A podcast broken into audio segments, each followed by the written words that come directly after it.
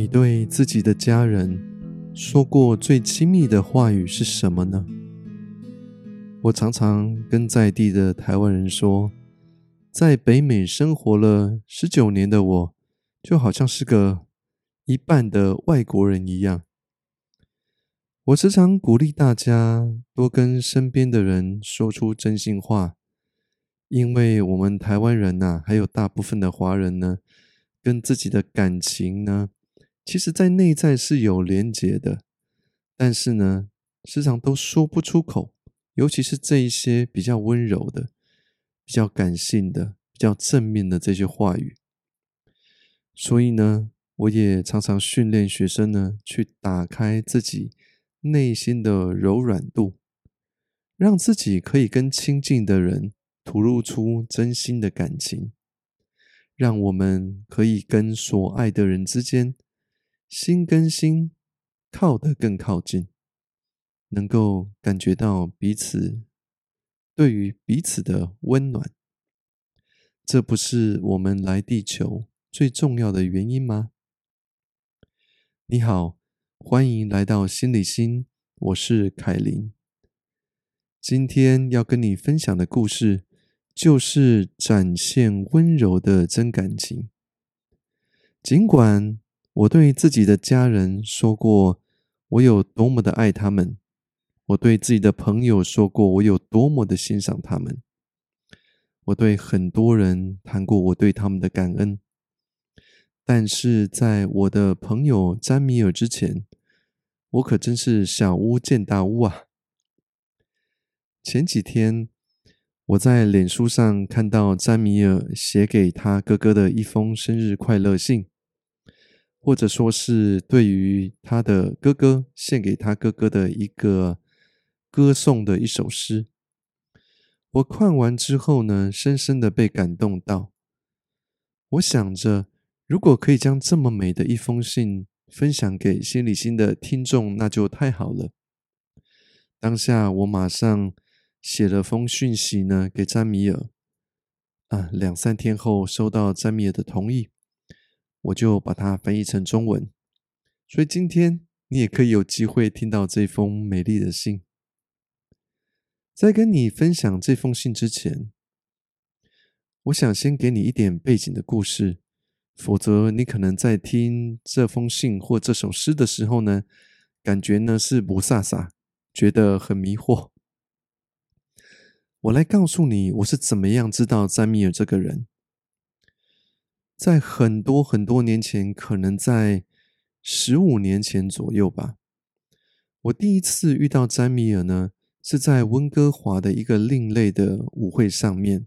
哦，不是那种一般的 disco，也不是去夜店啊那种聚会哈，啊不是很晚才去的，是那种我们可能七八点就去跳舞哈，啊让自己的身体能够跟着音乐啊去。运运动，那么这个有时候呢，在跳舞之前呢，我们还会做一些动态的静心，哈，动态的这个类似静坐的静心的活动。所以呢，在这种呃另类的舞会的聚集的这些人，大都是当地对于灵性修养有一些兴趣的人。说到老外那种灵性修养啊。可不是像我们台湾当地的那种传统宗庙的那个印象，呃，去庙里拜拜，或是静下心来去打坐，也不是像那种传统的老外，他们是基督教的信徒哈，啊，去教堂啊做礼拜、祷告之类的活动，而是这些老外呢，他们大多是跳脱了传统的那种。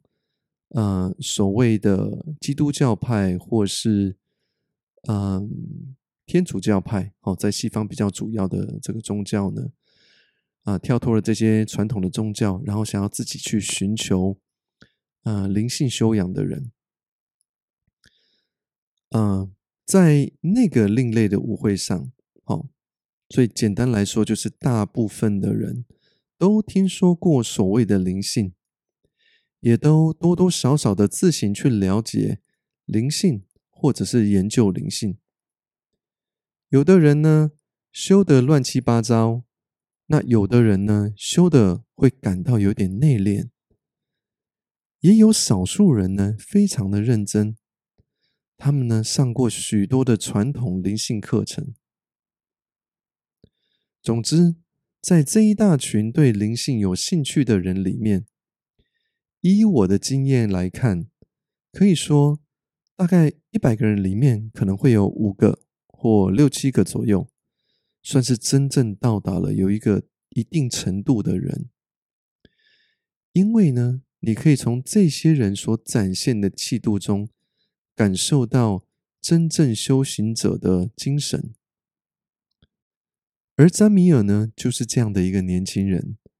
当年他才二十多岁，我有点不敢相信，如此年轻的他。身上所散发出来的能量，竟然是那样的温柔而美丽。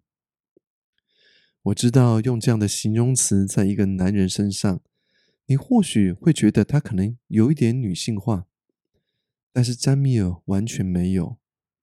你如果静下心来去感受，会感觉到詹米尔他的男性气质中，确实是既温柔又美丽。后来几次在聚会中遇到詹米尔，跟他聊过几次之后，我才知道他的背景。原来他从小就生长在一个修行的环境中，啊，他们家呢是印度人，他父亲自己受过意义深刻的灵性熏陶，所以为了让自己的孩子们不被世俗的价值所淹没。不被文化中的诟病所同化，他不想要见到孩子只能选择去变成一个商人，或成为某一个行业的专家，还是社会上随处都能够见到的人。所以，詹米尔的父亲呢，他一点都不在乎孩子在学校的成绩，而是给予他们从小就可以发展灵性的机会。让他们有最大的空间去探索灵性，希望他们呢可以对灵性有兴趣，而且长大变成对于这个世界最有用的那些人之一。结果，詹米尔跟他的兄弟们都很珍惜这种成长的机会，他们很诚恳的去了解灵性的。许多不同面相，也很努力的去发掘自己的灵性潜能，所以詹米尔才能在当年二十多岁的那个年纪，就散发出一股非凡的气度，跟他的兄弟们决心以推广灵性为己任，为提升世界的灵性能量而贡献他们自己。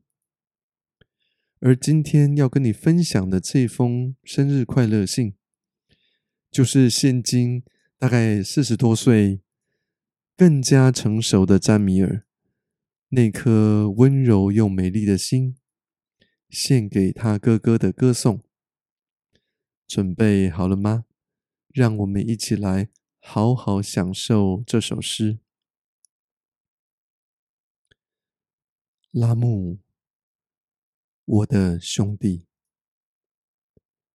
他是个诗人，是个战士，也是个情人。他更是一个找寻智慧的人。当他相信一件事的时候，他不会接受否定的答案，让他的相信轻易被影响。当他有一个愿景的时候，他会好好跟随着那个愿景。在实现愿景遇到障碍的时候，他会跟着流动和变动，继续向他的愿景迈进。他是一位领导者。是当今世界所呼唤的那种新的领导者。他相信一群人的智慧，他相信集体的力量，他相信每个人都必须被好好的看到，被好好的拥抱到，被好好的相信到，才能去发挥他们与生俱来的礼物。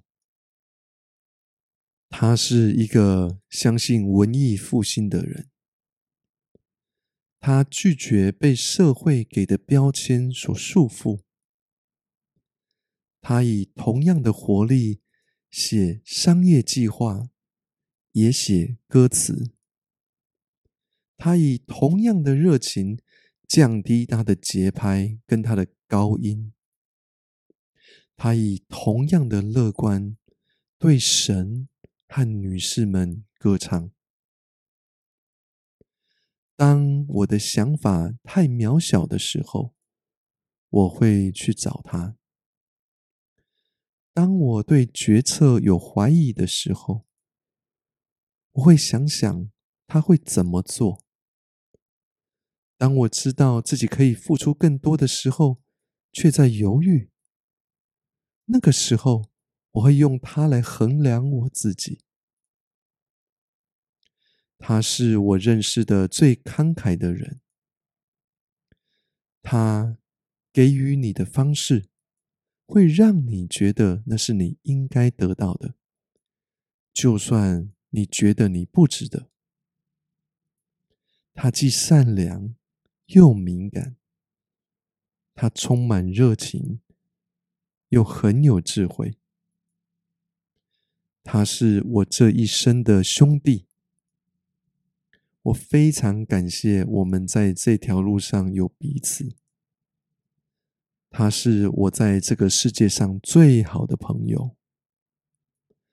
当我被怀疑所困扰的时候，他是我依靠的肩膀。我爱你，拉玛言阿南达。我会永远爱你。生日快乐！那最后呢？这里有一颗红心，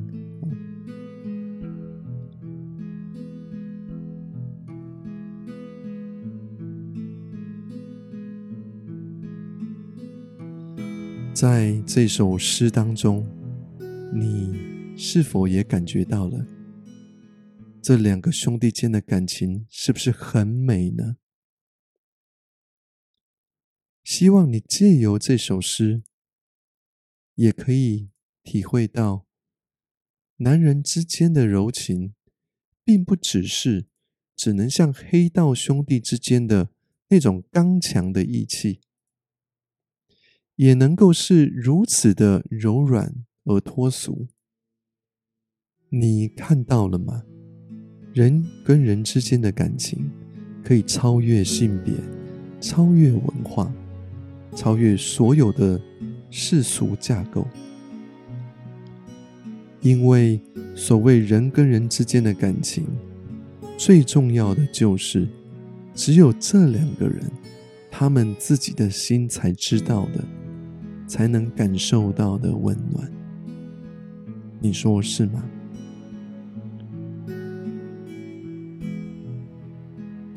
这是心理心，我是凯琳。